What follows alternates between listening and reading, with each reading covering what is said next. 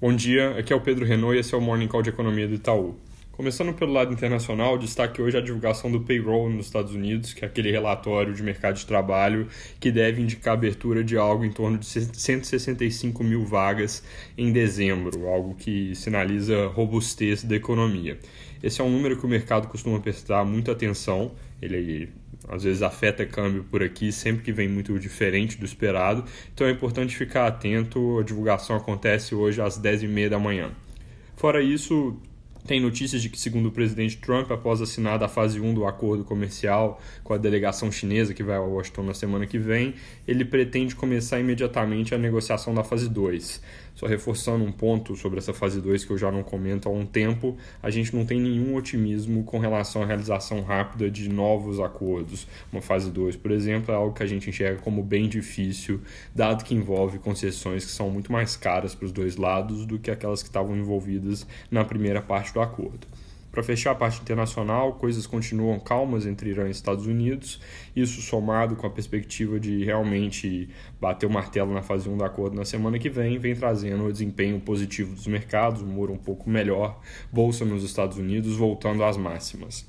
Aqui no Brasil, acabou de sair o IPCA de dezembro, ele veio um pouco mais forte que o esperado, com alta de 1,15% no mês, levou o ano a fechar em 4,3%, praticamente na meta, mas lembrando, muito pressionado nesse fim de ano por coisas transitórias, a principal delas o preço da carne, que nesse fim de ano registrou a maior alta da história para qualquer item do IPCA.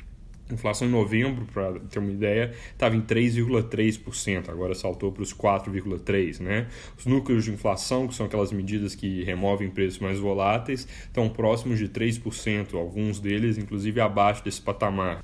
Então tem uma diferença grande ali onde estão os núcleos, onde estava a inflação até pouco tempo atrás e onde ela fechou o ano. Lembrando, a maior parte disso é temporário. Só boi explica entre 0,7 e 0,8 pontos da inflação no ano.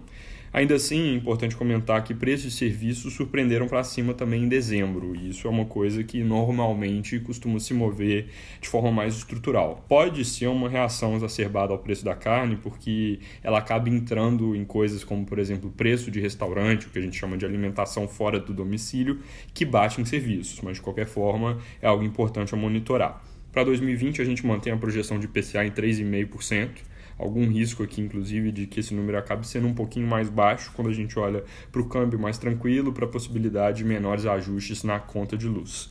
Logo, a gente também mantém nossa expectativa para corte de juros, mais duas quedas de 25 pontos nas próximas reuniões do Banco Central que acontecem em fevereiro e março, levando a Selic então para 4%, que é o patamar onde ela deve permanecer por um bom tempo.